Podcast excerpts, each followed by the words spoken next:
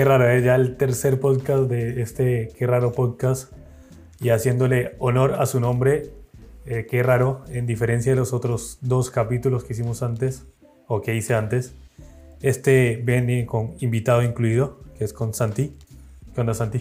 Buenas, ¿qué tal? Para los que no lo conocen o capaz no me han visto en Instagram, es uno de mis amigos. Tenemos una productora que es Joya, que también tenemos un podcast que lo dejamos medio tirado.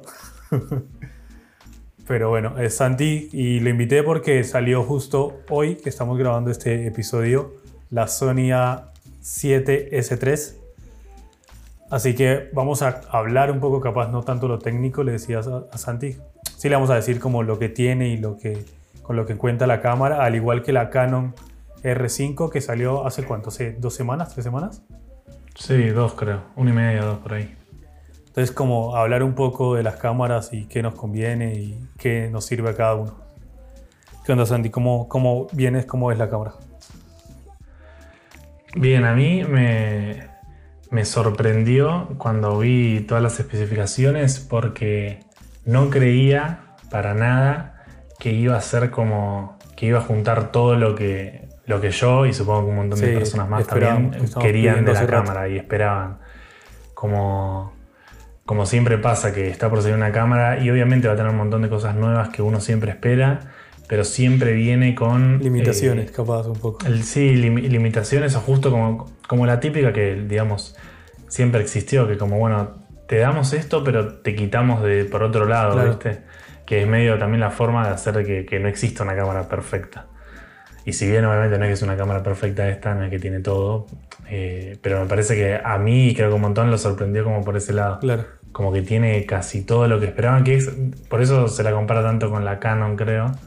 La R5 que es justamente eso, es como lo que acabo de decir, o sea, te da un montón de cosas increíbles, pero te quitas un, montón también por otro lado, Que es súper lógico, pero, pero me parece que esta S3 tiene eso, te, te da un montón de cosas y no te quita casi nada. Entonces, eso es lo que más me sorprendió. Bueno, contémosle un poco capaz a los que no han visto, que imagino que si están interesados en cámara y demás, hay un montón de videos ahora en YouTube, seguramente deben haber visto.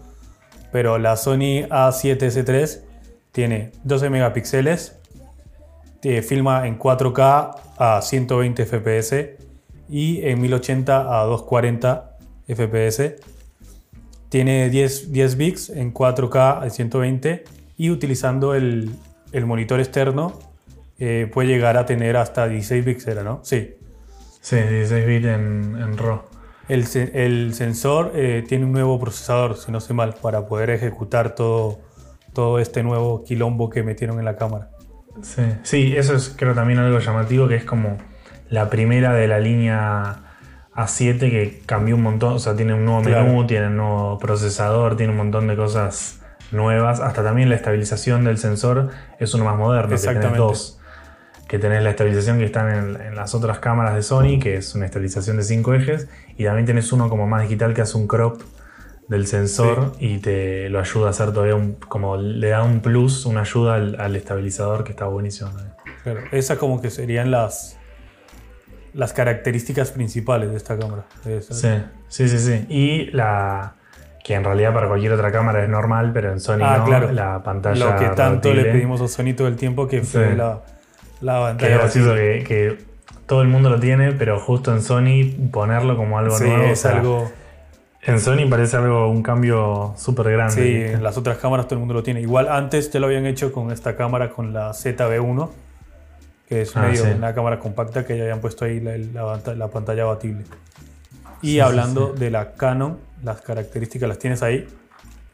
Sí, las tengo acá. Tíralas ahí para que la gente sepa más o menos. Así sepa. Bueno, claro, con lo que hizo tanto ruido y se destacó tanto la R5 es la posibilidad de grabar igual que la Sony en 4K a 60 frames o 120 frames, también en 10 bits de profundidad de, calor, de color y 422 pero que también le agrega 6K y 8K, en RAW, full frame, o sea, sin crop, como que saltó de, 4K 120, que ya es un montón en 10 bits, salta a 8K en RAW, full frame sin ningún crop, hasta 30 frames encima, ni siquiera 24. o sea, si querés un, poquitito de frames extra, los tenés también. Eh, Y que también algo que, que mucha gente también le gustaba es que usa mm, tanto SDs, o sea, memoria SD como las. Como flash. Eh, las CFast, las Express, que es también lo que tiene Sony, que puedes usar las dos memorias. Claro, ahí estuve viendo justo, me hiciste acordar de eso.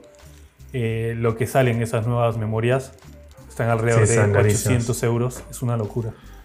Sí, sí, son carísimos. bueno, también Igual no es, no es obligatorio, digamos, o sea, con una SD puedes usarla casi todo, no grabar en 8K, pero digamos, puedes usarlo en casi todo. Pero sí, lo que salen es prácticamente un lente.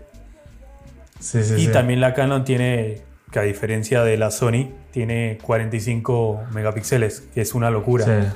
Y aquí es capaz donde viene lo que, lo que están criticando tanto eh, de la Canon, que es el calentamiento. Claro, sí. que eso, eso creo que es por lo que decía que Canon te da, te dio, te da más, pero te terminó quitando tanto que, que terminás ahí dudando cuál es más conveniente. Que, que, es lo que a mí también me sorprendió de Sony, como que Canon salió un par de semanas antes con una cámara, digamos, que puedes tener en la mano del tamaño de cualquier mirrorless, con la posibilidad de grabar, grabar en 8K, en 10 bits, o sea, una cosa increíble. Eh, que igual un montón de gente no la necesita y la gente que quiere grabar en 8K no va a ir por estas cámaras, sino que va a ir por otro tipo de cámara, con una red, por una ARRI, por cámaras de cine. Una Blackmagic que también hace poco, las nuevas. Sí, o sea, va a ir por otro tipo de cámaras, pero después te das cuenta que, claro, en 8K te graba hasta 20 minutos o 15, no me acuerdo cuánto era. Y que en un momento yo decía, bueno, se están todos quejando, pero en realidad, o sea, para mí fue un, un mal movimiento ahí de Canon.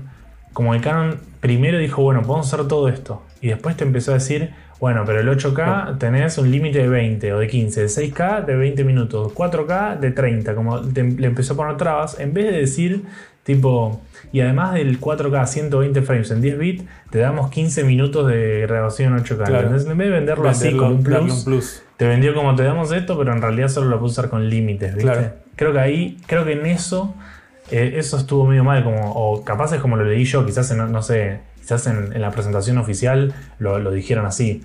Pero yo, o sea, siempre que lo leí o lo, escuché, te lo planteaban de esa forma, como, mira, puedes hacer esto, pero en realidad tiene un montón de límites. Exacto. Y, y te lo terminan bajando. pero bueno, también hay que ver... tampoco vas a estar grabando en 8K tipo mega Sí, exactamente, eso te iba a decir. O sea, hay que ver también a quién va apuntada la cámara.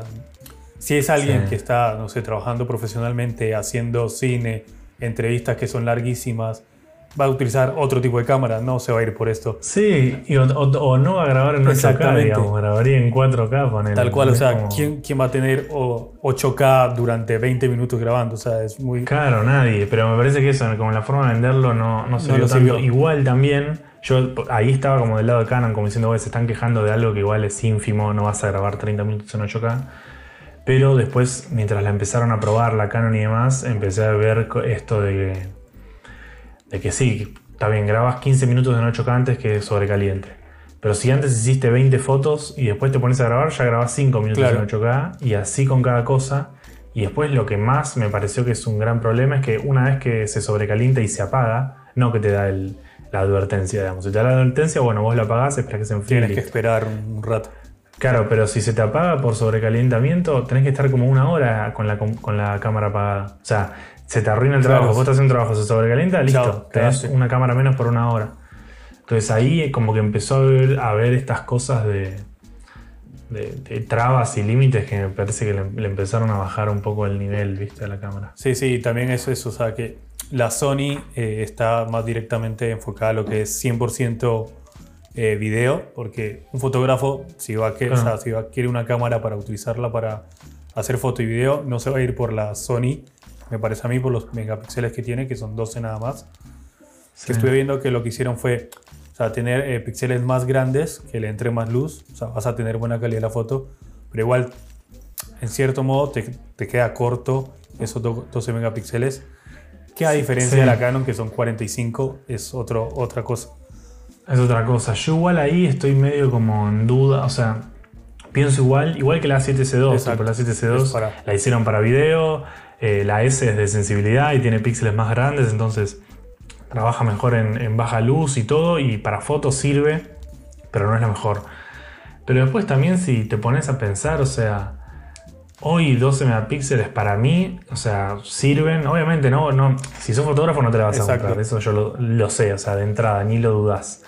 Pero si necesitas una cámara para ambas cosas, ¿no? Como si necesito para hacer video y foto. Yo creo que es, o sea, sirve mientras tus fotos se vayan, digamos, si son fotos para Instagram. o sea, si vos sos, no sé, un, una persona que hace viajes y hace fotos y videos de viajes y lo subís en Instagram y trabajas de eso, por ejemplo, en YouTube Sirve perfecto, me parece, la cámara. Después sí, si la querés imprimir o si se va a ver en, en, televisión o, se va a ver en otro tipo de cosas, sí, es más complicado. O si es de producto y entonces después tenés que, vas a cropear más y vas a hacer más, vas a trabajarla de otra forma, está bien, necesitas más megapíxeles. Pero mientras sea puramente digital, ¿viste? Como me parece que están, están bien, obviamente, no es, la, no es la mejor opción, pero están bien. O sea, yo creo que si tengo que comprar una cámara para hacer las dos cosas, y, me puedo comprar, no sé, una A7R4, que para fotos es increíble y para video también. O una A7C3. Yo creo que iría por la A7C3 porque en video sí se va a destacar muchísimo más. Eh, por la diferencia, digamos, tener 4K 120 en 10 bits que, tener en 4K 24 frames nomás en 8 bits. Digamos, ahí sí haría la diferencia. Después en foto quizás te queda medio corto, pero, serviría igual. claro, se va a ver bien. Bueno, justamente algo de eso te iba a preguntar es, ponele, tenés ahora la A7R3. Salió esta A7S3. ¿La cambiarías? Mm. ¿Qué harías con la que tienes ahora? Teniendo la A7R3. Sé que tienes la 6500. Ah, sí, teniendo la 7R3. O la 7R4, ponele. A poner la 7R4. Primero hay una cosa que creo que es que obviamente la 7R4 la usé creo que una vez nada más con Team, ¿viste? Eh, o sea que no la conozco tanto, o sea, no, vi tantos resultados como míos usándola y todo. Creo, o sea, creo que igual es una cámara increíble. Y, y no, o sea, a mí me tienta un montón 10 eh, bits, ¿viste? 4K 60 en 10 bits. O sea, me tinta mucho para trabajar el color y todo. Me encanta. Sí, es que Pero, nosotros antes estábamos diciendo, no, no hay un 4K para hacer slow, no hay un 4 Quería, pedíamos al menos un 4K en 60. Y ahora te mandaron. 60 y ahora ya, te mandaron 120. O sea, es, es una locura. Sí, sí, sí. Eh, sí, o sea, ahí la dudaría más. Creo que solamente la. O sea, no, no, no creo que la cambiaría. Si te doy la R4, te digo que no hoy. Porque, porque la verdad prefiero esa plata estar en otra cosa, ¿viste? En lentes, en otro tipo de cosas. Porque con la R4 creo que está súper completo. Sí, si te dieran R3 o otro tipo de cámara, quizás sí. Eh, o quizás lo que haría es decir, bueno, no tengo la, o sea, vendo la R4, me compro la S3 y me compro para foto otra, cámara, ¿viste? Como más específica de foto quizás. Pero, pero sí, yo creo que esta cámara es, creo que es más para la gente que quiere... O sea, obviamente, quizás hay gente que tiene la R4 y quiere hacer el salto a 10 bits porque es más lo que hace video que de foto y me parece genial. Pero me parece que es más para el salto de, de capaz los que tienen la A7C2 o la que tienen una A7 y A7 ¿viste? Algo así. O quiere pasar a full frame, por ejemplo. Nosotros que tenemos la A7 Sí, o claro, o nosotros que pasar a full frame. Con, crop. con eso estaría pila. Sí, sí. Claro, o sea. Y sobre todo quedándose, o sea, a mí me, me, encantaría comprarla y me quedaría igual con la 6500, dependiendo para Igual que en todo caso, o sea, aunque sean 12 megapíxeles, creo que en fotos va a ser mejor la 7C3, sí. o sea, que la 6500. Sí, Más que nada por, el toque de full frame, ahí va, ahí va, a ser mucho mejor. O sea, al final quedaría re, relegada la, la, línea de la 6000. Claro, pero, capaz por eh, practicidad, por las pequeñas que son, es una cámara que sirve. Sí, la, la, tendría obviamente porque sí, quizás para algo que tengas algo chiquito, para un viaje o lo que sea, quizás sería con la 6500 y un lente tipo el 1655-28 y tener un setup compacto de un solo lente y puedo hacer todo, que con la cámara que hago todo. Y es una bomba igual ese, combo. Sí, y está genial. Y la otra para, para cosas en las que se requiera más, más producción y que, y que bueno, que lleve más, más equipo también. Bueno, o sea, como haciendo una conclusión más o menos, si capaz sos fotógrafo y quieres cambiar de cámara, no es recomendable ir por la A7 III ni ahí, ¿no? No, no, la 7C3 no. O sea, si, sos, si te dedicas solo a hacer fotos, no es recomendable ir por eso, es 100%. para mí ahí ni, hay que dudarlo. O sea, si sos fotógrafo, iría por. Si querés Sony, algo de la línea de R. O sea, ya si, si sos tan específico de foto, ni, ni, pensaría en las otras. Sería directamente una R3, una R4. Y si tienes una 7R4, capaz esperar un poco, ver más adelante eh, cómo viene trabajando. porque salió la Canon, no lo habían probado, y después fue que salió esto del recalentamiento y demás. Sí, sí. Es capaz de esperar un poco, ver más adelante y si está muy manija, como nos manejamos muchas veces, pegar el cambio. Sí, sí. No, y aparte creo que ahí hay que poner como en la balanza, como bueno, para. ¿Por qué me querría cambiar? ¿Porque estoy haciendo el 90% de mis trabajos ahora son más de video que de foto? ¿O porque mis fotos son solo para ver en historias de Instagram? O bueno, en ese caso, ¿y qué tan importante para vos son los 10 bits? Si vos ni, ni, ni haces corrección de color porque filmás en perfil estándar porque te gusta así como sale, y no, no, es, ¿viste? no, es necesario que te compres algo de 10 bits. Ahora, si vos te gusta estar indagando con los perfiles de imagen y, siempre haces mucha corrección de color o tenés un estilo de color particular en tus videos y siempre lo trabajás, bueno, ahí quizás sí vale más la pena dejar un poco megapíxeles para tener los 10 bits. Eh, pero bueno, va a depender un poco de eso para mí, de los intereses y el tipo de trabajo que haga cada uno. Bueno, ya hablando de la parte de bolsillo, la Sony está. la más dura. La, parte dura, la parte fea, está 3.500 eh, euros, ¿no? Sí. Y la Canon está 2.659 euros. No, ¿serio? No, me, estás mintiendo, no, no, Te estoy mintiendo, sí. Ah, pensé que mucho más. Solo el cuerpo, estamos hablando solo el cuerpo de esto. sí, solo el cuerpo, pero no era que era también 3.000 y pico estaba. ¿No será la R6 esa? No, es la R5. Ah, sí, perdón, mentí, mentí, mentí. Estaba tirando es la R6. La, e, la, R, la R6 está esto y la otra está 3500. Están iguales, entonces. No dije están Iguales, Están iguales, están iguales. totalmente.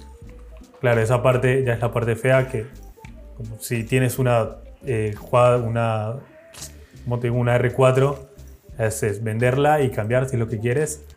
Si no, empezar a ahorrar porque es plata.